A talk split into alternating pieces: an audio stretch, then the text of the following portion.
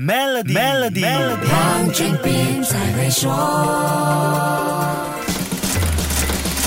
你好，我是黄俊斌。疫情爆发至今，你回到电影院看电影了吗？或者撇开疫情因素，一直忙碌于生活拼搏的你，有多久没有到电影院看电影了呢？如果有一部电影能够让久违的你再次走入电影院，这出戏肯定有扣人心弦的元素。一般看电影，小年轻往往是冲着俊男美女的偶像而去，人到中年大多是为了沉浸回忆的目的。剧情嘛，那就看完再说吧。阿汤哥 Tom Cruise 主演的经典电影《Top Gun》续集《Top Gun》。《Maverick》回违三十六年终于上映，一上映就引起了全世界轰动。不管是满满回忆还是偶像情谊，这部电影都是教科书级别的示范。创造高价值内容产品的手法令人折服。电影一上映就给人票房震撼，对整个影视产业也带来深远影响。尤其是慢慢从疫情中恢复开放的市场，在五月下旬上映的《Top Gun Maverick》，经过两个周末，全球票房已经突破了五亿美元。这还不包括两个中重要市场，一个是阿汤哥的重要票仓韩国，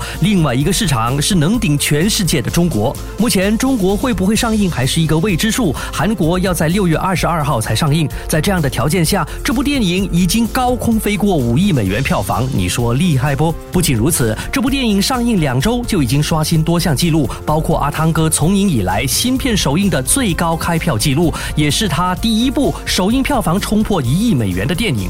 不能不说，阿汤哥今年已经五十九岁，肯定不是小鲜肉。电影里也没有飞天遁地超能力的 superhero，究竟他是凭什么创造如此惊人的业绩呢？他又给电影产业带来什么样的新刺激呢？下一集跟你说一说，守住 melody，黄俊斌才会说。黄俊斌才会说。